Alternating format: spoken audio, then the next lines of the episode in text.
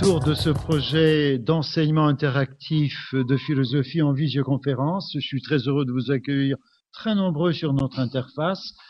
J'ai le plaisir de passer la parole à notre professeur adjoint, monsieur Pierre Seban, qui vous accueillera officiellement dans ce programme. Je le remercie d'avoir euh, accepté notre invitation pour lancer cette séance inaugurale euh, sur la question de l'existence qui sera traitée par Philippe Touché dans quelques instants.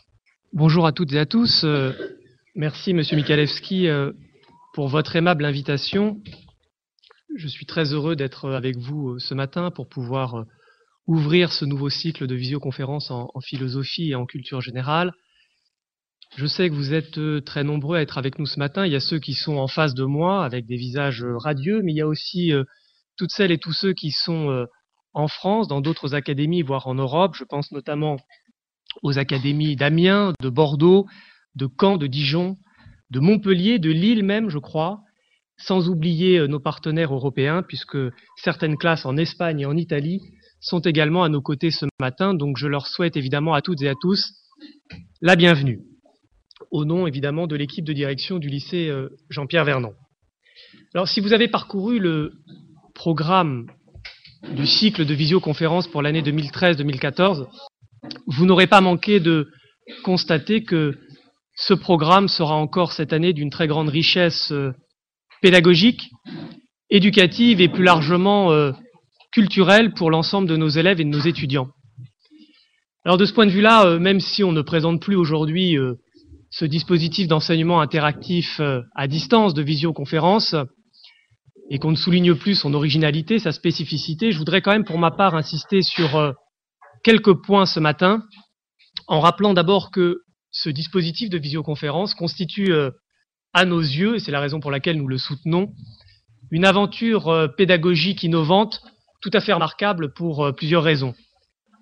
La première raison, c'est qu'évidemment ce dispositif permet de mutualiser le savoir, le savoir-faire, les connaissances, les compétences de nombreux professeurs de philosophie, entre autres. J'ai à mes côtés euh, Monsieur Philippe Touché, qui est professeur en classe préparatoire aux grandes écoles et qui nous fait euh, très régulièrement l'honneur de, de, sa présence ici. Donc ce programme permet de fédérer les, compétences de, de, ces professeurs et je tiens évidemment à les remercier pour la fidélité de leur collaboration et surtout pour la qualité tout à fait exceptionnelle de leurs interventions. Mais vous le savez aussi, c'est tout l'intérêt de ce dispositif, il permet aussi de fédérer des élèves, des étudiants venus d'horizons divers, en France et hors de nos frontières. Et à ce titre, ce dispositif permet de constituer, de créer une seule et même classe virtuelle commune. Et à ce titre, il me semble que ce dispositif, euh, Monsieur Mikalewski, permet de réaliser une ambition qui est elle-même philosophique. Puisque s'il est vrai que notre rapport au vrai passe par les autres, comme vous l'avez sans doute euh, d'ores et déjà compris dans vos classes de philosophie, eh bien, je crois que euh, nous avons de la chance, avec ce dispositif de visioconférence, de pouvoir mettre en commun ce que nous avons de plus cher, à savoir nos idées, euh, nos idées, euh, c'est-à-dire aussi nos croyances et parfois nos illusions peut-être, nos certitudes. Bref, nous avons de la chance de pouvoir nous retrouver tous ensemble pour progresser dans ce qui est sans doute l'un des objectifs unitaires de la philosophie, à savoir la recherche de la vérité. Alors, euh, ce matin, je voudrais euh, tout simplement euh, euh remercier euh, M. Michalewski et, et l'ensemble de nos, de nos partenaires, euh, aussi bien du côté de l'équipe pédagogique que de l'équipe technique. Je ne rentre pas dans le détail ici, ce serait à la fois trop long et, et fastidieux. Mais en tout cas, simplement euh, réitérer nos remerciements et dire que nous avons de la, la, chance de pouvoir être ensemble et de progresser ensemble sur ce chemin qui est celui de la recherche de la vérité. Comme vous le savez, euh, nous apprenons ici à, penser, même si, euh, comme le disait euh, dans une très belle formule le philosophe Alain, que vous connaissez sans doute, la fonction de penser ne se délègue pas. C'est sans doute tout le paradoxe de l'enseignement philosophique que je soumets d'ailleurs à votre sagacité. Je formule pour conclure un vœu, c'est celui que des élèves, des étudiants, des partenaires nous rejoignent encore plus nombreux cette année autour du projet Europe Éducation École. Je vous remercie pour votre attention et je vous souhaite une excellente leçon en compagnie notamment de Monsieur Touché, autour du sens euh, de l'existence. Bienvenue à tous et euh, à ceux qui nous écoutent euh, au lointain et ceux qui sont proches. Je vais donc commencer ce matin une, une réflexion sur un sujet qui peut paraître simple et presque naturel, peut-on donner un sens à l'existence? Mais euh, ce sujet simple et naturel que tout homme, je pense, est amené, cette question que tout homme est amené à se poser à un moment donné, est une question d'une très grande complexité, en tout cas qui est une question vraiment problématique. Et je voudrais commencer tout simplement par euh, spécifier, clarifier les termes de la question. Car cette question est en elle-même, ça c'est ce que par exemple le philosophe Heidegger dira, en tant que telle, cette question participe de l'existence. C'est-à-dire l'existence consiste entre autres choses, exister pour un homme consiste entre autres choses à se poser cette question.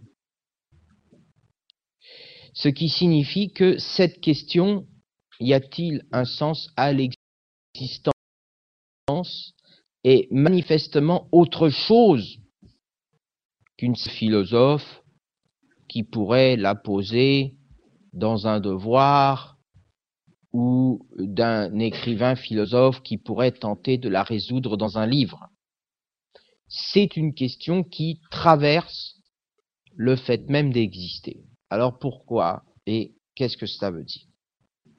Alors d'abord, on va s'arrêter sur cette notion d'existence. Lorsqu'on ne réfléchit pas au-delà, on a l'habitude de penser que exister est un peu synonyme d'être. Or, en vérité, exister dit autre chose que le fait d'être, ou plutôt, il n'est pas un simple synonyme. Pourquoi? Parce que quand je dis, par exemple, que j'existe, ou que cette chose existe, ou que le monde existe, je dis en fait trois choses. La première chose que je dise, c'est que cette chose, par exemple, vous, devant moi, existez de façon singulière. Singulière, ça veut dire que il n'y a pas d'existence générale ou universelle ou plutôt que ceux qui pensent la généralité de l'existence pensent l'existence en dehors d'elle. Seul ce qui est singulier existe. Un exemple, l'homme n'existe pas, mais par contre, euh, singulièrement, vous, chacun d'entre vous, existez. Alors vous voyez bien que euh, si je dis que seul ce qui est singulier existe, se pose immédiatement le problème de donner un sens à cette existence, parce que souvent donner un sens, cela veut dire euh, souvent euh, tenter de rapporter ce qu'il y a de singulier à une idée, une raison, une règle peut-être ou une fin, bref, sortir de ce simple fait nu qu'un individu existe et que seul l'individu dans sa singularité existe. La deuxième chose que nous disons lorsque nous parlons de l'existence, et donc de l'existence de chacun d'entre vous, de vous, de moi, du premier venu, c'est que l'existence diffère fondamentalement de la possibilité. Alors vous me direz, euh, pourquoi parler de la possibilité? Eh bien parce que tout simplement, dans notre existence, nous ne nous contentons pas d'être là, mais nous sommes dans l'activité. Et comme le disait le bon Aristote, euh, agir, c'est toujours agir en vue d'une fin, c'est-à-dire d'un but. Et puisqu'il faut, quand nous agissons, avoir une fin et un but, il faut nécessairement que cette fin et ce but soient pensés sur le mode du possible. Vous le savez tous, dans nos désirs, dans nos tendances, dans nos illusions, dans nos projets, dans nos rêves, nous sommes et nous vivons bien souvent davantage du côté du possible que du côté de l'existant. Et par conséquent, euh, euh, le propre du possible, c'est qu'il est par définition multiple. Vous-même, individuellement, moi, le premier venu, du point de vue du possible, nous avons toujours plusieurs possibles. Nous pouvons devenir soit euh, explorateurs, soit mercenaires, par exemple. Ou nous pouvons devenir soit philosophes, soit euh, mécaniciens. Mais l'existence diffère du possible en ce sens que ce qui est existant est effectif et ne se projette plus dans son effectivité et au contraire détermine cette effectivité, détermine cette existence, y compris de manière irréversible. Par exemple, un crime possible, ce n'est pas grave. Enfin, je veux dire, je peux toujours renoncer à la possibilité du crime. Alors qu'un crime existant transforme précisément mon existence et éventuellement celle de celui que j'ai atteint de façon irréversible. Donc l'existence en ce sens ne fonctionne pas sur le même mode que la possibilité, puisque elle est effective, irréversible, et quelque part, par conséquent, impossible à remettre en cause, impossible à suspendre. Je ne peux pas suspendre ce qui est existant pour l'interroger à nouveau ou pour le remettre en jeu. L'existant dit les jeux sont faits. Mais alors précisément, nous revenons à notre question, c'est-à-dire est-ce que le sens que l'on peut donner à notre existence est dans euh, son effectivité, c'est-à-dire dans ce qui s'est fait et qui est en ce sens déjà fait, ou dans sa possibilité. Est-ce que je suis plus ce que je suis dans mon possible ou dans mon existant? Et si, évidemment, je n'étais moi-même que dans mon possible, et si aucun de mes possibles n'existait, ou si aucun de mes possibles ne venait à exister, naturellement, le sens de mon existence n'existerait pas non plus si tous les possibles restaient seulement des possibles, il y aurait un non-sens aussi bien que si euh, un de mes possibles se réalisait et détruisait toutes mes possibilités. On va revenir là-dessus en prenant un exemple dans un instant.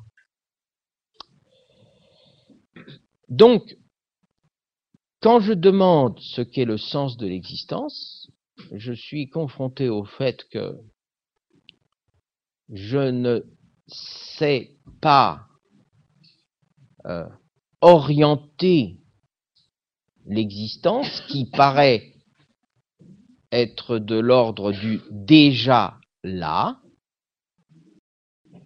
et qui paraît d'ailleurs exister indépendamment de tout ce que je veux faire d'elle. Et donc qui peut paraître en tant que tel, dans ce fait nu d'exister, insensé et absurde. Alors, pour illustrer cela, on va prendre un exemple littéraire célèbre que je vous invite à lire, parce que bien qu'il soit célèbre, c'est quand même un grand livre, qui est La nausée de Sartre. Alors Sartre, je ne vous le présente pas, hein, vous savez que c'est un philosophe existentialiste, mais dans La nausée, il raconte l'histoire d'un écrivain. L'écrivain s'appelle Roquentin. Et cet écrivain, un peu perdu dans son existence, justement, écrit, s'est donné comme tâche, donc peut-être comme sens, d'écrire la biographie d'un homme politique euh, des temps anciens qui s'appelle Monsieur de Rolambon. Et euh, dans son existence d'écrivain, il euh, écrit tous les jours, ou il essaie tous les jours d'écrire, de décrire donc la vie de cet homme. Et à un moment donné, tandis qu'il écrit la vie de cet homme, il est confronté à une difficulté. Donc là, je vais, je vais un petit peu lire juste un extrait, très court, vous allez voir. Comme mes regards tombaient sur le bloc de feuilles blanches, donc il raconte qu'il a écrit et que soudainement il porte son regard sur les feuilles écrites devant lui, je fus saisi par son aspect et je restais plume en l'air à contempler ce papier éblouissant. Comme il était dur et voyant, comme il était présent, il n'y avait rien en lui que du présent. Les lettres que je venais d'y tracer n'étaient pas encore sèches et déjà elles ne m'appartenaient plus. Il se met alors à lire la dernière phrase qu'il vient d'écrire. Et la dernière phrase qu'il vient d'écrire, c'est On avait pris soin de répandre les bruits les plus sinistres sur Monsieur de Rolambon, etc. Cette phrase, je l'avais pensée. Il avait d'abord été un peu moi-même. À présent, elle s'était gravée sur le papier, elle faisait bloc contre moi. Elle était là, en face de moi. En vain aurais-je cherché une marque d'origine. N'importe qui d'autre aurait pu l'écrire. Je jetais un regard anxieux autour de moi, du présent, rien d'autre que du présent. Alors, j'explique l'événement qui arrive à Roquentin il est en train d'écrire, il écrit des mots. Et ces mots qu'il écrit, il les choisit parce qu'ils ont un sens par rapport au projet qui est le sien, d'écrire la biographie de cet homme politique de l'Ancien Régime. Pas de l'Ancien Régime ou de l'Empire. Et quand il a écrit ces mots, et qu'il les regarde sur le papier, ces mots sont devenus existants. Et ces mots devenus existants, soudainement, lui échappent, car ils deviennent, dit-il, du présent. C'est-à-dire qu'ils ne donnent plus leur signification. Ils existent en face de lui, comme des choses, exactement comme, euh, dit-il, les meubles qui l'entourent, le lit, l'armoire, et il voit que ces choses, ces meubles qui l'entourent, cette chose est devenue totalement existence, c'est-à-dire totalement présence, mais que précisément elle ne fait plus sens. Elle ne fait plus sens parce que qu'est-ce que c'est que faire sens? C'est rapporter ce qui est donné ou ce qui se donne ou ce que je produis en l'écrivant à un passé de volonté, à une mémoire éventuelle de signification, ou à un avenir de possibilités. Et ce qu'il constate, c'est que les choses, si je, les prends dans leur pure présence, ne font plus sens. Si je les prends dans leur pure existence, si je les prends en tant seulement qu'elles sont là, comme ces choses là devant moi, si je renonce à les penser, à me les représenter, à les rapporter à quelque chose d'autre, à ce moment-là, elles ne font plus sens, elles deviennent insensées et absurdes. Et elles sont, va dire Sartre, désormais, de trop. Et la formule de Sartre est même, elle va devenir, ces choses sont de trop pour l'éternité. Alors, qu'est-ce que ça veut dire de trop? Ça veut dire que, prenons n'importe quel des livres qui est devant moi. Quand je les lis, ou un texte, ou quand je vous vois, je suis en train d'interpréter votre existence ou d'interpréter ces livres.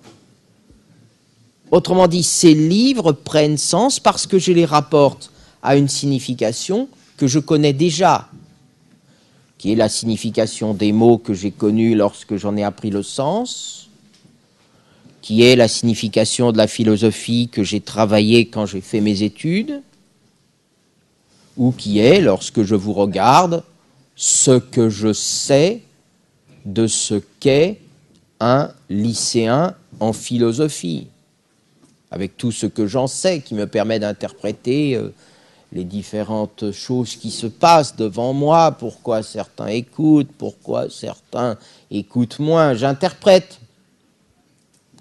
Mais si je m'attachais juste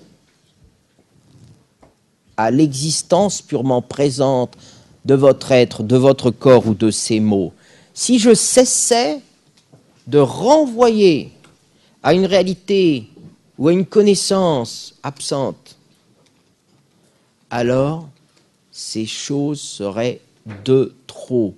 Leur existence, je ne saurais pas quoi en faire. Je ne saurais pas quoi en dire je ne saurais pas lui donner une raison. C'est ça que Sartre veut dire. Sartre, plus tard, dans un autre livre qui s'appelle L'être et le néant, pour expliquer cela, va construire une distinction. Il va construire la distinction entre l'en soi et le pour soi l'existence de l'existant, y compris du phénomène, il va l'appeler l'existence de l'en soi. Et pour la qualifier, il va dire ce qui est en soi ne connaît pas l'altérité. Elle est là, posée en elle-même, elle s'exténue et s'épuise, dit-il, à être. Hein Prenez n'importe quelle chose, délaissée, hors de votre activité ou hors de votre expérience ou hors de votre signification.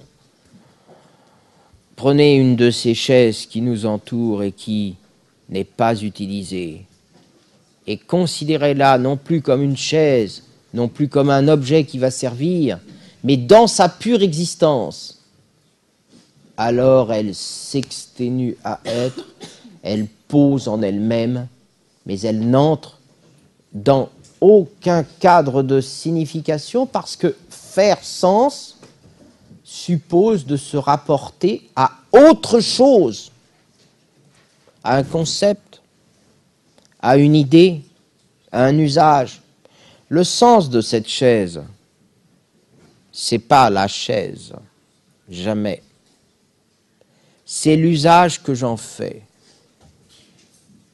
Le sens de cette lumière qui nous éclaire, c'est pas la chose, c'est l'usage que j'en fais. Le sens de vos vêtements, de ceux que vous mettez, que vous choisissez le matin pour sortir au dehors, ce qui est le premier sens du fait d'exister. D'ailleurs, hein, exister veut dire au départ sortir dehors.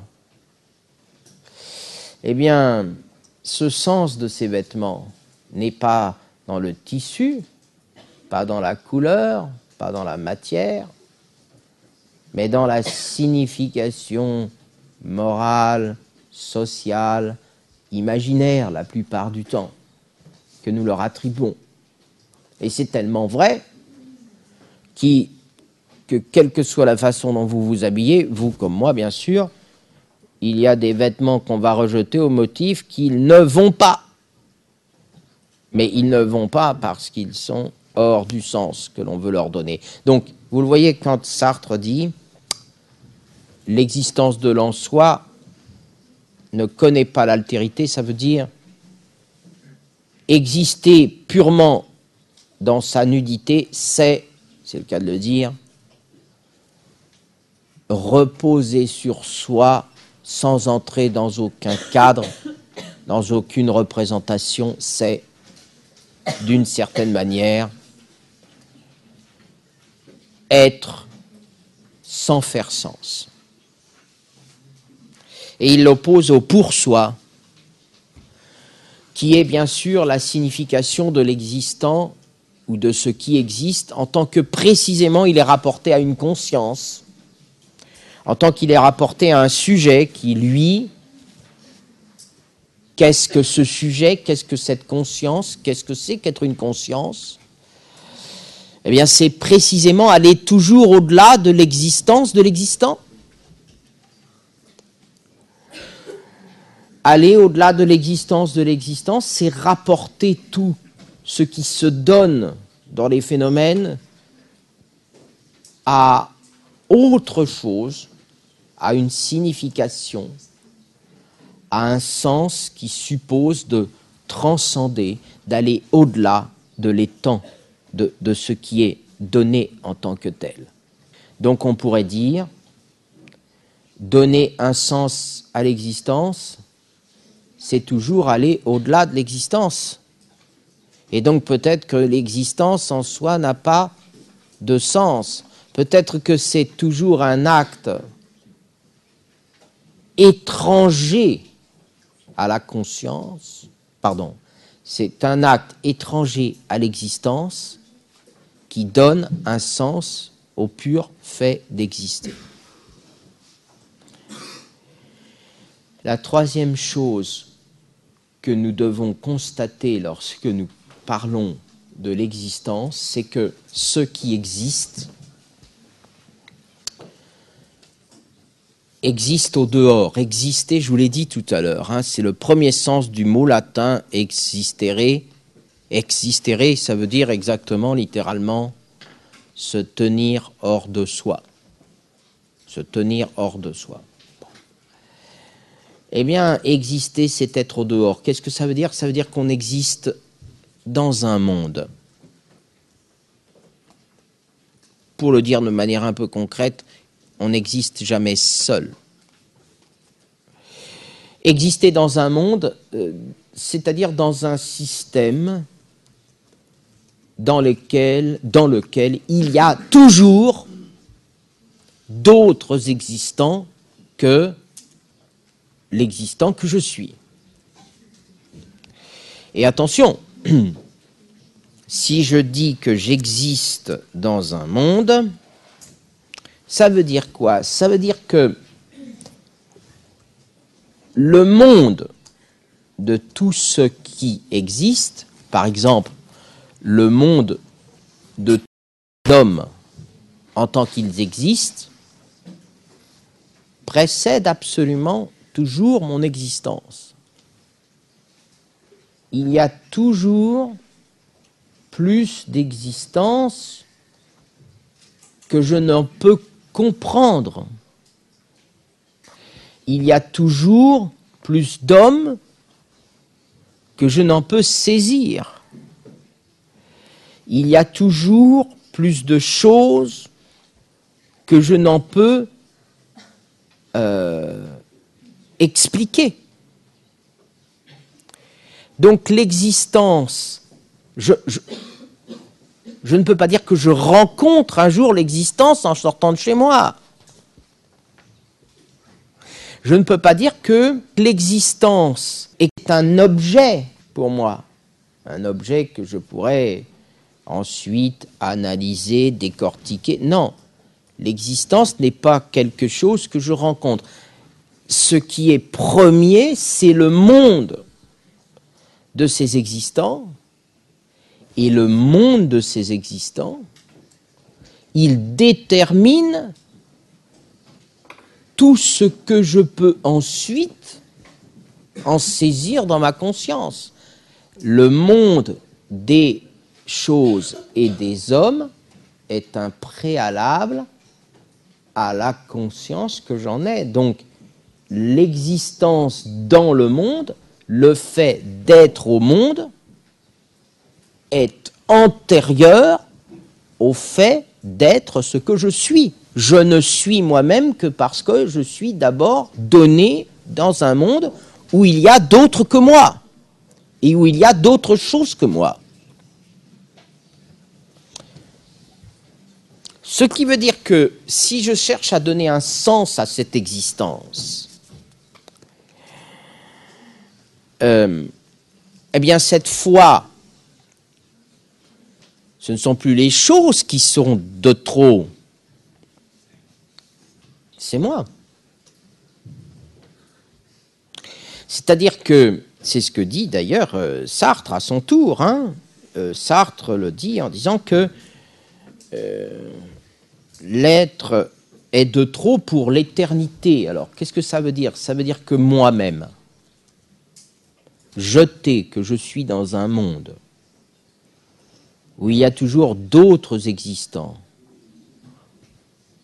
eh bien, je ne peux jamais donner un sens défini à mon existence à moi dans le monde. Pourquoi? Parce que qu'est-ce que c'est que donner un sens? Ben, C'est mettre les choses à leur place, décider que ceci est proche et ceci est lointain décider, par exemple, comme Descartes dans sa forêt, que on va choisir une route et non pas une autre. Mais puisque je suis dans un monde, que ce monde est fait d'une multiplicité d'existants, puisqu'à chaque fois que j'existe quelque part, j'ai une relation avec d'autres choses ça signifie que je ne peux jamais savoir le sens de ces relations pour moi. Est-ce que, par exemple, je peux croire que le sens de mon existence se construit dans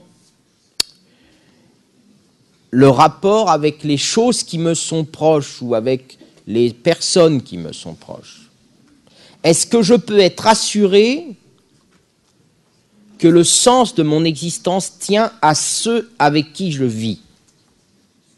Non. Parce que ceux avec qui je vis sont eux-mêmes en rapport avec d'autres, qui sont eux-mêmes en rapport avec d'autres. Et donc, par conséquent, ceux avec qui je vis ne peuvent pas s'extraire du monde des existants. Et donc, au fond, même si je crois vivre avec quelqu'un, et que je crois que l'identité de ce quelqu'un fait sens pour moi, en vérité, je vis non pas avec quelqu'un, mais avec un existant qui lui-même est en rapport avec autre chose. Donc vivre avec quelqu'un, c'est vivre avec une altérité qui elle-même s'altère. C'est vivre avec quelqu'un qui devient autre et qui est confronté en permanence à l'altérité du monde dans lequel lui-même vit. Donc je ne suis jamais assuré ni du sens de mes relations, ni de leur pérennité, bien sûr. Vivre avec un autre ne me garantit jamais d'être assuré de la signification de cette relation-là. Vivre avec un autre, c'est toujours vivre potentiellement avec tous les autres, sans savoir jamais exactement quel est l'autre parmi tous les autres qui doit être pour moi, qui doit être mon autre. Voyez? Vivre dans le monde m'empêche de pouvoir poser le principe d'une identification et même d'un choix des relations. J'ai beau faire, je choisis mes relations, mais ces relations elles-mêmes ne sont en soi que des relations, c'est-à-dire que des existences, et donc je ne sais pas absolument ce que je choisis. Voilà pourquoi moi, je suis toujours de trop, mon existence est toujours en trop, c'est-à-dire elle est toujours au-delà de ce que je peux en comprendre. Alors, ce que nous avons dit jusque-là nous permet de voir toute la difficulté de la question. Donc l'existence est obscure et insensée pour trois raisons. La première, sa singularité, qui m'empêche de pouvoir la qualifier par des concepts et lui donner ses raisons. La deuxième, son effectivité, qui fait que je ne peux pas totalement la rapporter à un but et à un projet, puisque mes projets sont possibles et multiples, tandis que mon existence est une, singulière et mortelle, je n'ai qu'une vie, comme on dit, mais on voudrait toujours en avoir plusieurs. Et troisièmement, je suis confronté à la mondanéité. Hein, J'emploie ce mot, c'est un peu, c'est un petit peu technique, mais je suis confronté à la dimension mondaine de mon existence, qui fait que cette dimension mondaine m'empêche de savoir où je suis, et donc de savoir qui je suis, puisque être dans un monde, c'est être partout et nulle part. Je reprendrai d'ailleurs la formule de Pascal qui vaut pour l'espace infini. Hein, quand Pascal dit euh, ces espaces infinis m'effraient parce que c'est comme si j'étais dans un monde dont le centre est partout et la circonférence nulle part. C'est un peu ça, être au monde. Je ne sais pas où est ma place. Non pas parce que je ne suis pas à un endroit. J'ai bien un lieu. Oui, je suis là aujourd'hui à Sèvres. Mais est-ce que je suis à ma place?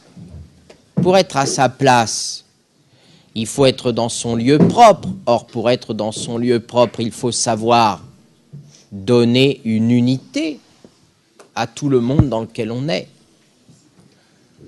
Voilà donc la triple difficulté qui fait que chercher à donner un sens à l'existence est peut-être en fait une question qui certes se pose mais qui est absolument impossible à résoudre. Parce que donner un sens, c'est toujours aller donc au-delà. Pour esquisser un, début de réponse, et on poursuivra ensuite, Euh, je vais parler tout de suite de la façon dont le philosophe Heidegger va essayer de nous aider à, dépasser cette difficulté, ou en tout cas à la clarifier. Le philosophe Heidegger, dans un très grand texte, hein, qui est le texte qu'il a fait connaître, qui s'appelle Être et temps, commence par dire une chose euh, quelque part un peu invraisemblable. Il commence par dire que d'une certaine manière, l'existence est précisément l'essence de l'homme. Qu'au sens propre, c'est l'homme qui est existence. Alors qu'est-ce que ça peut vouloir dire? Qu'au sens propre, c'est l'homme qui est existence. Euh, Jusque-là, les philosophes ont pensé l'existence comme l'ensemble des choses face auxquelles une conscience, une volonté ou une raison devait donner une signification. Je donne un exemple tout de suite. Dans les philosophies classiques, vous avez une réponse très simple à la question du sens de l'existence, qui est Dieu. Quel est le sens de l'existence Dieu le donne? Pourquoi? Parce que Dieu est en dehors du monde. Il est en dehors de l'existence. Et donc, il peut assigner, il peut donner du dehors, en dehors de la nature, en dehors de l'existence, en dehors de l'homme, à l'homme, à la nature, un sens, ce qui veut dire, il peut lui donner un but, il peut lui donner une raison, et surtout, il peut lui donner une place dans le monde. Donc les philosophies classiques, comme Leibniz par exemple, disent, voilà, c'est la volonté de Dieu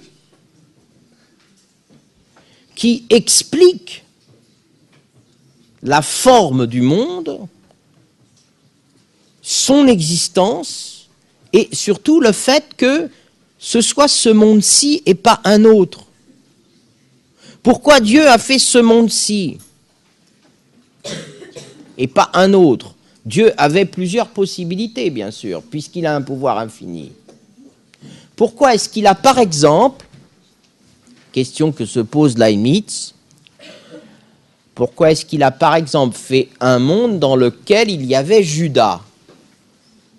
Un Judas, vous savez qui c'est, hein, c'est celui qui trahit le Christ. Il aurait pu faire un monde dans lequel il n'y avait pas Judas.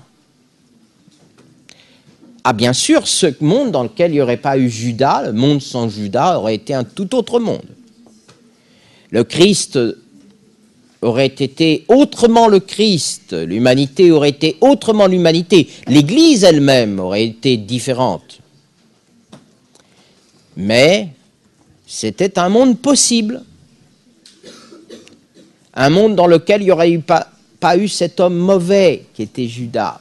N'était-il pas plus sensé? Réponse de Leibniz. Seul notre monde était le meilleur des mondes pour Dieu. Seul notre monde pouvait être le meilleur des mondes. Et donc seul notre monde est celui qui a le plus de sens. Pourquoi?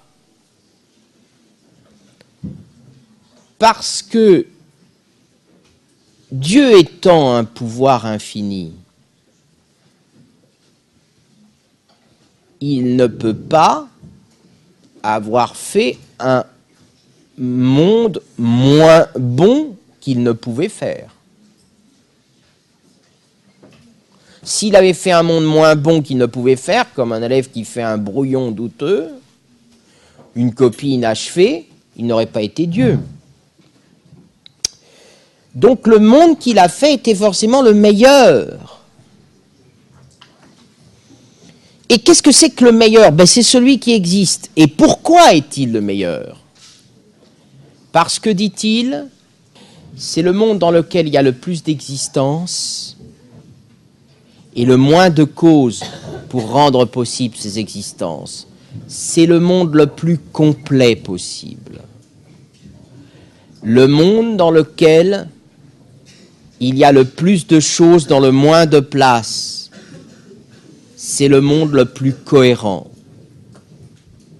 Donc les philosophies classiques disent Dieu a calculé la place de chaque chose dans le monde et donc le sens de l'existence de chaque chose dans ce monde, c'est la place qu'elle y y tient ou qu'elles y tiennent par rapport à la perfection et à l'unité de ce monde. Le sens de l'existence dans le monde, pour un métaphysicien comme Leibniz, c'est d'une certaine manière la place que je tiens dans l'unité de ce monde. Mais ça suppose de poser d'abord qu'il y a un Dieu hors du monde, ce qui est un problème qu'on va traiter ensuite. Alors, ce que j'ai tenté de, dire et d'expliquer avec l'exemple de Leibniz, c'est-à-dire d'un des plus grands métaphysiciens, c'est de dire simplement que dès lors que l'on pose Dieu ou l'origine radicale de toute l'existence, la question du sens se trouve résolue, entre guillemets, dans la volonté de Dieu, en tant que Dieu a nécessairement voulu le monde le plus sensé. Et le monde le plus sensé, c'est le monde le plus cohérent, le monde dans lequel le minimum de causes produit le maximum d'effets, un monde où tout est à sa place. Et un monde où tout est à sa place, c'est un monde où même la plus petite des existences, même la plus obscure, même la plus courte, même euh, l'existence de l'enfant qui ne vit que trois jours a un sens parce qu'elle participe de l'unité et de la cohérence de ce monde. Même l'existence courte d'un homme qui va mourir en peu de temps fait sens parce que le monde aurait été différent si il n'avait pas été là, il aurait été moins uni, il aurait été moins monde.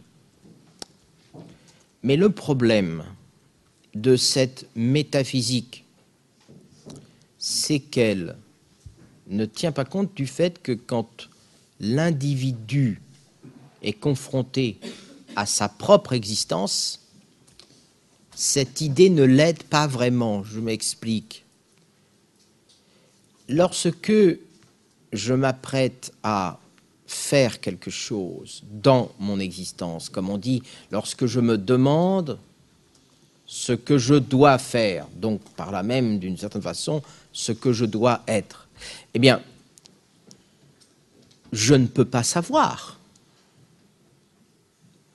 quelle est la place qui m'est assignée dans l'existence? Parce que pour le savoir, pour que par exemple Judas, avant de trahir le Christ, sache s'il doit plutôt le trahir ou plutôt ne pas le trahir, car il a le choix, d'une certaine manière, il faudrait qu'il soit capable d'avoir la compréhension de l'unité totale de l'existence, donc de l'infinité de toutes les existences en tant qu'elles vont ensemble, en tant qu'elles concourent à ce moment-là. Or, si Judas, avant de trahir, savait exactement quelle devait être sa place et donc quel devait être son rôle dans l'existence, eh bien il serait Dieu. Seul Dieu peut voir la totalité des existants. Donc seul Dieu peut savoir quelle place je vais euh, me donner ou donner à mon existence. Donc en fait, Judas ne sait rien. Donc il a deux solutions. Soit il est persuadé que quoi qu'il fasse, c'est bien. Donc il est persuadé que quoi qu'il fasse, il est dans le bon sens. Mais s'il en est persuadé, eh bien, puisqu'il peut tout faire, il peut aussi faire tout et son contraire, donc il est complètement perdu. Soit il ne sait pas du tout quelle est sa place dans l'existence. S'il ne sait pas du tout quelle est sa place dans l'existence, il ne peut même pas agir, puisque tout est indifférent.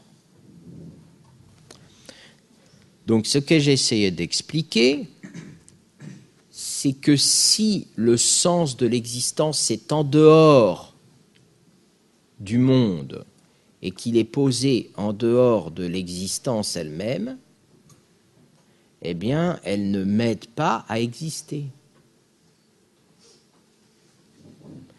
le fait de poser le sens en dehors de l'existence ne m'aide pas à exister effectivement, sachant qu'exister effectivement, c'est choisir. Exister effectivement, ce n'est pas délibérer est-ce que je vais le trahir ou est-ce que je ne vais pas le trahir? Judas n'existe qu'autant qu'il est celui qui, effectivement, choisit de trahir. Donc voilà la question qu'Heidegger va, va se poser. Il va dire on a mal posé la question dans les métaphysiques traditionnelles parce que on a placé le sens en dehors du monde. Essayons d'inverser les choses et essayons de dire que c'est le fait d'être au monde qui est premier et qui est la base à partir de laquelle toute existence peut se penser.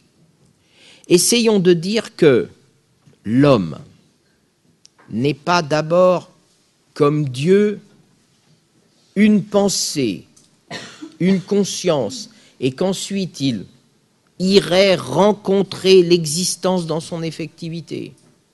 Et évidemment, si c'est ça, si je suis d'abord moi-même, et qu'ensuite je me jette dans le monde comme dans un bain, je vais toujours être déçu, vous voyez Si je suis d'abord moi-même, si je constitue la signification ou la finalité de mon existence d'abord dans ma subjectivité et qu'ensuite je me jette dans le monde comme dans un bain, inévitablement, je vais être déçu parce que le monde n'est pas mon projet, le monde n'est pas mon objet. Bon. Donc Heidegger dit c'est une fausse manière de poser le problème que de dire que le sujet agissant existe avant le monde.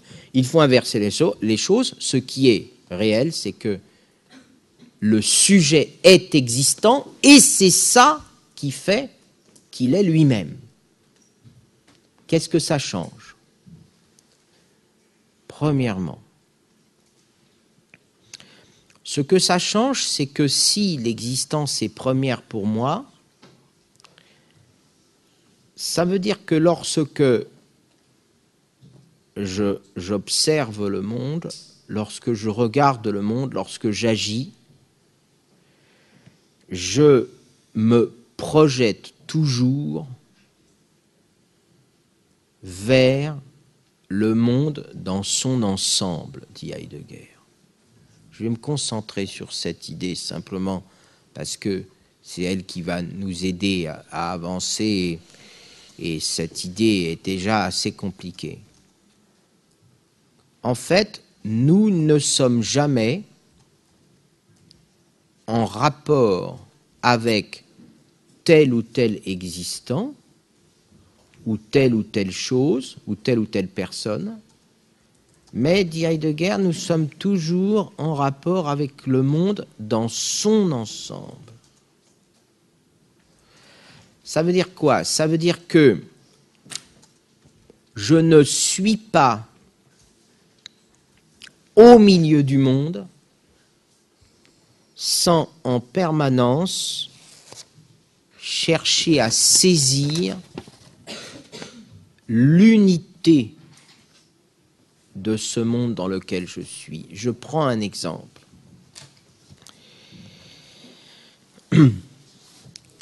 Lorsque vous êtes en train de percevoir quelque chose, par exemple, lorsque vous êtes en train de me regarder ou de regarder vos professeurs en classe, vous pourriez penser que vous regardez une chose dans le monde et que c'est cette chose dans sa singularité qui fait pour vous sens. Mais en réalité, quand je regarde le professeur dans la classe, je place, je positionne ce professeur et tout ce que je vois dans l'unité totale du monde. C'est-à-dire que je rapporte ce que je vois au monde tout entier. Notamment, je vois mon professeur, mais à travers mon professeur, je vois mon examen. À travers mon examen, je vois mon existence entière. À travers mon existence entière, je vois la fonction que je vais ou non jouer dans le monde. Et donc, je me porte, je me projette vers le monde dans son entier. Autrement dit, je ne suis jamais un simple spectateur, je ne suis jamais en train de regarder une chose sans la rapporter à la totalité du monde dans lequel je me projette. Euh, et c'est pour ça d'ailleurs que, pour moi, il y a des choses insensées. Pourquoi y a-t-il des choses qui existent et qui ne devraient pas être, selon moi? Parce que je ne regarde pas les choses pour ce qu'elles sont, pas plus que je ne me regarde pour ce que je suis, mais que je regarde les choses par rapport à l'étang dans son ensemble, par rapport au monde dans son ensemble. Et donc, c'est parce que je pense le monde dans son ensemble que je pense telle chose comme ne devant pas s'y trouver. C'est parce que je me pense dans un monde dans son ensemble qu'il y a des choses qui sont pour moi certes existantes, mais qui sont du non-sens et qui ne devraient pas s'y trouver. Alors, pour finir, qu'est-ce que ce renversement de la thèse nous apporte? Eh bien, cela nous apporte que au fond, ce que nous cherchons dans l'existence, contrairement à ce qu'on pourrait penser, ce n'est pas d'en fermer la signification, ce n'est pas d'en réaliser la signification, ce n'est pas d'en finir avec l'existence comme on dit, j'ai fait cela, je l'ai réussi, point final. En fait, le propre de mon rapport au monde, le propre de mon, trait, de mon être au monde, c'est qu'il n'a de sens que s'il reste ouvert à ce qui n'est pas là, donné, c'est que justement cette multiplicité du monde, cette ouverture du monde me permet de chercher à être toujours du côté du possible. C'est-à-dire qu'au fond, celui qui considère que l'existence n'a pas de sens, ce n'est pas celui qui n'a pas trouvé un sens, mais c'est au contraire celui hein, qui en a arrêté un.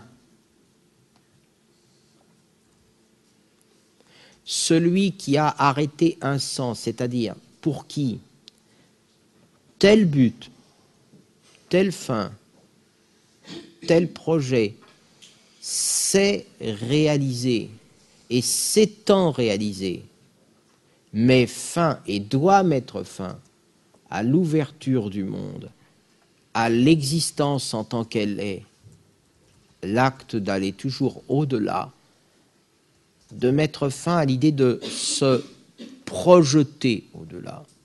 Celui-là est dans le non-sens.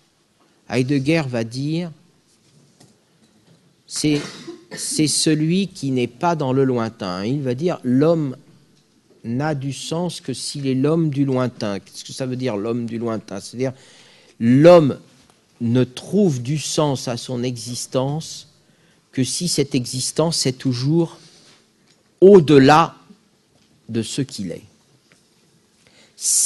Mais évidemment, être au-delà de ce que l'on est suppose qu'on ne on n'est jamais ce que l'on est, c'est-à-dire que le sens n'est jamais dans ce que l'on est, mais dans ce que l'on projette, que le monde n'est jamais un objet, hein, mais un projet. Et c'est cela, peut-être, qui nous permet de sortir des difficultés de cette question. Voilà. Merci beaucoup. Euh, nous allons prendre maintenant trois questions en peu de temps, mais euh, de façon à ce que chacun puisse s'exprimer. En premier lieu, lycée Robert de Luzarches à Amiens. Je vous donne la parole. Euh, bonjour. Donc, vous parliez du sens de, nos, de nos, existences et en fait, en quoi la philosophie, la philosophie peut nous aider à trouver un sens à nos existences? Merci de cette question. Alors, la philosophie, je vais vous décevoir, ne peut pas, à proprement donner, nous aider à trouver un sens à notre existence, puisque ça supposerait que les philosophes, un peu comme des dieux, auraient la possibilité eux-mêmes de s'extraire du monde et euh, du haut de leur montagne peut-être, ou du haut de leur euh, euh, colline pourrait euh, assigner sa place aux autres existants. telle n'est pas ni la possibilité, ni au fond la revendication du philosophe. Le philosophe n'est pas là pour donner une réponse au sens de mon existence, puisque par définition, chaque existence est singulière. Il n'y a pas de dialogue possible sur chaque existence. Par contre, là où le philosophe et par exemple la théorie d'Heidegger peut nous aider, c'est simplement de montrer que la question du sens de l'existence est une question qui participe de l'essence de l'existence, c'est-à-dire celui qui est contre la philosophie, il y en a. Celui qui refuse la philosophie, il y en a beaucoup, c'est celui pour qui l'existence n'est pas de l'ordre du pourquoi, dit Heidegger. C'est-à-dire, il a une existence, il a des rapports avec des existants, mais pour lui, ces rapports sont comme des choses qu'il n'interroge pas, qu'il ne soumet pas à la question du sens. Donc le philosophe ne livre pas son sens à notre existence, mais rend l'existence à l'authenticité de la question qu'elle est. Voilà, voilà comment je dirais la chose. Merci Philippe. Euh, je vois sur mon écran de contrôle les élèves de Madame Marina Marino à Livorno, lycée très francophone et très francophile, fidèle à nos matinées philosophiques. Je vous laisse la parole pour votre question et je vous salue chaleureusement au passage. Bonjour, je suis Laetitia, j'ai une question.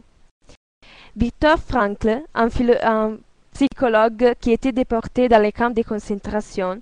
Dans son livre, il observe avec étonnement que les plus robustes, qui étaient les plus délinquants, étaient les premiers à mourir, tandis que ceux qui paraissaient les plus faibles résistaient beaucoup plus longtemps. Face à l'absurde, les plus fragiles avaient développé une vie intérieure qui les laissait une place pour garder l'espoir et questionner les tombes. Donc, dans les camps de concentration, dans les cas des prisonniers, les possibles se réduit, les buts de la science annulent. Peut-on dire alors que les, que les gens qui vivaient dans ces conditions sont encore existants? Merci pour cette question. Alors, euh, je n'ai pas tout à fait entendu l'auteur dont vous avez parlé, mais je vois très bien de quoi vous parlez. Euh, je vais la reformuler. Euh, il, y a plusieurs auteurs, plusieurs philosophes, hein, qui en effet ont constaté, c'est le cas aussi par exemple de Primo Levi, que ceux qui survivaient au camp de concentration ou au camp d'extermination par le travail étaient souvent ceux qui n'étaient pas véritablement dans l'intellectualité de la réflexion ou dans la construction de la pensée, mais au contraire ceux qui avaient existé euh, sans se poser de questions, pour le dire simplement, euh, compte tenu du fait que euh, l'existence dans le camp de concentration est précisément une existence sans pourquoi. Hein je rappelle, Primo Levi le dit, par exemple, dans Si c'est un homme. Hein, je crois qu'il cite le, propos d'un officier nazi ou de quelque autre qui dit Ici, il n'y a pas de pourquoi. Voilà. Donc, on arrive effectivement dans, le camp, donc à Auschwitz par exemple, on arrive dans une situation où euh, le possible se réduit à ce point, le possible est tellement euh, anéanti que précisément l'existence même devient sans projet. Alors le, premier élément de réponse que je peux dire, c'est que c'est justement cette situation qui est une preuve du fait que nous n'avons pas besoin seulement d'exister, mais de projeter. Primo Levi, par exemple, explique le cas de ce qu'il appelle ce qu'on appelait dans les camps les musulmanes ou les morts vivants, et euh, qui étaient des personnes qui avaient encore la vie, donc qui étaient biologiquement encore vivants, mais qui avaient perdu la perspective de tout projet. C'est-à-dire ils avaient perdu l'espoir de se protéger, de se projeter, pardon, dans une autre existence. Donc on peut dire que dans le camp, pour ces personnes-là, elles ont atteint au statut d'existant pur, c'est-à-dire de l'existence pure, nue, sans projet. Bon. Pour autant, ceux qui ne se posons pas de questions s'adaptait le mieux au camp, ce n'est pas qu'il s'adaptait au camp en cessant de se projeter, c'est que le mode propre d'existence du camp était leur projet. Qu'est-ce que ça veut dire? Ça veut dire que pour eux, ils pensaient que ce mode de fonctionnement, ce mode d'existence insoutenable, était impossible pour eux. Donc en cela, ils n'étaient pas si différents. Mais il, y a une manière de s'adapter à la pire des existences, c'est de penser que la pire des choses que que je vis est la seule possible. Et ceux-là vivent, certes, mais vivent d'une vie que, d'une certaine manière, Heidegger, on peut, euh, Heidegger dirait insensée. Mais pour eux, le moyen par lequel ils ont résolu le problème du sans pourquoi, c'est qu'ils se sont dit que le sans pourquoi était de toute façon le seul possible. Alors pour finir, hein, je rappelle aussi que, en effet, les intellectuels étaient souvent les plus fragiles parfois dans les camps parce que le propre de l'intellectuel, c'est qu'il n'accepte pas que l'existence soit sans pourquoi. Hein, voilà. Nous avons donc, merci, une deuxième question des élèves euh, de Livorno. Je vous cède la parole. Allez-y. Bonjour, je suis Irane. Euh, J'ai une question à vous poser. Euh, on a parlé comme premier point euh, de l'idée de la singularité de l'existence, euh, donc d'une conception de l'existence de façon complètement singulière et pas générale. Comment peut-on parler alors des unités du monde par rapport à la dimension mondaine avec laquelle on doit se confronter? Être au monde, c'est être dans une contexture de relation à l'infini. Ça veut dire que être au monde, c'est toujours avoir la possibilité d'être ailleurs que là où on est. Non seulement la possibilité, mais souvent la contrainte. Peut-être que je ne suis jamais tout à fait à la place où je voudrais être, mais être au monde, c'est ne pas absolument savoir quelle est la place où je devrais être. Donc, toute la difficulté de la singularité de l'existence, c'est que l'unité du monde m'échappe alors même que je suis plongé en lui. C'est pour ça que euh, chercher l'authenticité de l'existence, c'est chercher toujours à euh, penser l'unité de ce monde à partir de moi, tout en sachant euh, que je ne pourrai jamais l'atteindre. Par exemple, agir, c'est tenter de donner une unité à un monde que je n'ai pas choisi. Donc, c'est en cela que le monde est pour moi non pas un objet, mais un projet. Et c'est en cela que mon existence est confrontée en permanence au fait que l'unité du monde restera toujours à trouver. Voilà. Il n'y a pas un seul lieu où j'ai la certitude d'être au centre du monde tel qu'il doit être. Mais ça ne veut pas dire que je dois renoncer à la poursuivre. Merci. À quand? Il y a au moins trois questions, mais j'aurais préféré qu'elles soient posées en direct. Je commence donc par la dernière qui est encore sur mon écran. Pourquoi peut-on croire que Dieu donnerait un sens à l'existence si les humains eux-mêmes ne peuvent pas en donner la réponse? Euh, j'ai envie de dire que telle est précisément euh, la fonction de la question dont Dieu est la réponse. La question de l'existence, c'est pourquoi suis-je ici? Quelle est ma place? Quelle est ma fin, ma finalité? Pourquoi suis-je quelque chose et non pas rien? Donc pourquoi suis-je existant?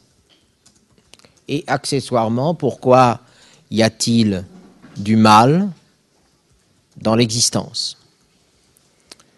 Pourquoi éventuellement, par exemple, y a-t-il du mal en moi euh, Penser métaphysiquement, c'est penser que, quelles que soient les imperfections euh, que je peux constater dans l'existence, quelle que soit l'impossibilité qui est celle de mon entendement fini, de mon existence finie, de ne pas apercevoir le sens de l'existence et du monde.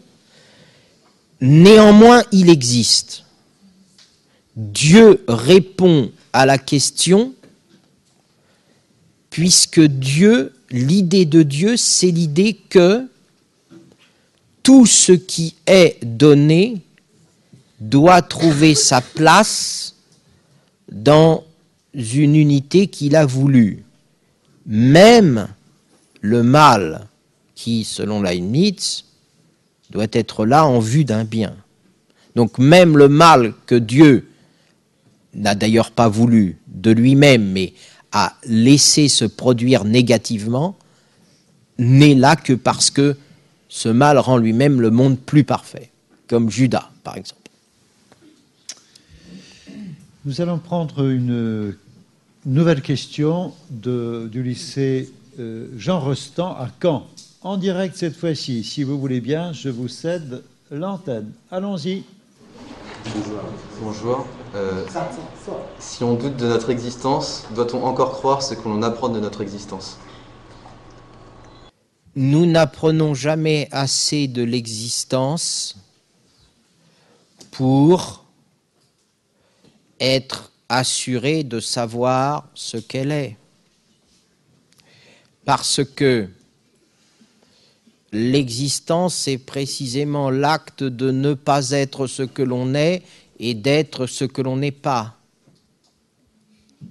C'est ça exister. Quoi que je fasse, je suis autre chose que je, que je suis, et c'est la raison pour laquelle, par exemple, le philosophe Jaspers dit que l'existence est déterminée par la transcendance. Je suis toujours autre. C'est ça ce qui fait la donnée de l'existence. Mais à partir de là, je ne peux jamais suffisamment apprendre de mon existence pour en arrêter la signification. Au fond, ma signification, la signification de mon existence, est en attente de détermination jusqu'à la fin. Et euh, ça veut donc dire que le sens de mon existence, c'est le doute quant au sens de mon existence. Est-ce que cela veut dire que je ne fais pas de choix? Non. Est-ce que ça veut dire que je dois rester dans le doute et la délibération? Non, je dois choisir.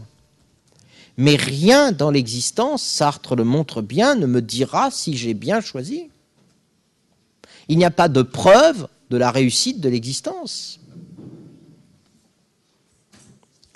Et donc ça veut dire que je ne sais jamais comment exister. Et que cette impossibilité de savoir comment exister définit précisément le statut de l'existence. C'est à Livorno de poser une dernière question avant de nous séparer. La parole est à vous. Merci. Je, suis Chiara, bonjour. J'ai compris que ces projetés dans le monde nous provoquent de la déception. Mais en même temps, c'est cela qui nous permet de sortir de nos difficultés. Comment cela s'est fait? Quelque chose qui nous provoque de la déception peut nous aider à affronter de, des obstacles. La déception euh, participe de l'existence parce que nous sommes un être singulier. Comme nous sommes un être singulier, nous n'avons qu'une vie. Comme nous n'avons qu'une vie, nous ne pouvons pas réaliser une infinité de possibles. Donc nous sommes contraints de choisir parmi tous les possibles que nous avons rêvés un ou quelques-uns de ces possibles. Mais précisément parce que nous sommes contraints de choisir un ou quelques-uns de ces possibles, le monde est toujours plus vaste que impossible. C'est-à-dire que, par exemple, le monde contient des impossibilités pour certains de mes possibles. Je veux, par exemple, je ne sais pas, moi, devenir le plus grand écrivain du siècle. C'est mon possible. Mais au malheur de malheur, ce grand écrivain est déjà né deux ans avant moi et va publier deux ans avant moi le livre que j'aurais voulu écrire. Donc, la déception, c'est que je ne suis pas l'auteur du monde dans lequel je réalise les quelques-uns des possibles que je peux réaliser. Bon. Mais cette déception est en même temps le moyen d'une authenticité. Pourquoi? Parce que j'apprends, pour le coup, par cette déception, que le monde n'est pas une réalité arrêtée, une réalité figée, une substance perpétuelle.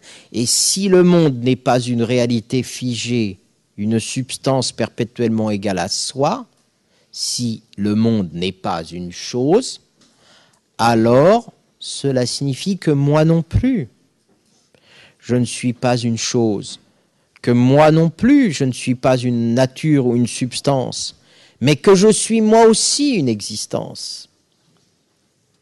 Et que peut-être la déception des possibilités que j'avais voulu produire va engendrer des possibilités qui au départ n'étaient pas les miennes, mais qui vont devenir mes possibilités du fait du monde. Et alors, j'aurais préservé ce qui importe pour mon existence de Dasein, à savoir, j'aurais préservé la possibilité de la possibilité, dit Heidegger, c'est-à-dire j'aurais préservé le fait que je peux me projeter me projeter toujours vers une ouverture. Je peux me projeter toujours vers un dehors. Finalement, ce qui est aliénant, c'est parfois la fermeture de certaines réalisations. Il y a des victoires qui sont des morts de l'existence, parce qu'elles ferment à jamais les possibles il y a des bonheurs qui sont des achèvements. Euh,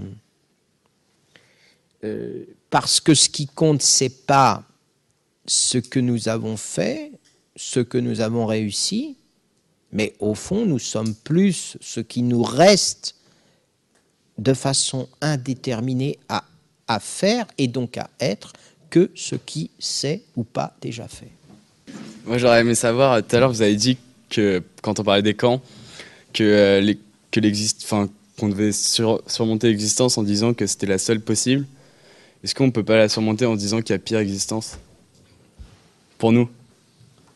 Oui et non, parce que euh, le propre de la souffrance, quelle qu'elle soit, hein, là je me place dans la position où vous dites, hein, c'est-à-dire je suis en train de souffrir d'une manière ou d'une autre, parce que je suis à Auschwitz, ou simplement parce que je suis malade, ou simplement parce que je, parce que, je ne sais pas, ma femme m'a quitté. Bon.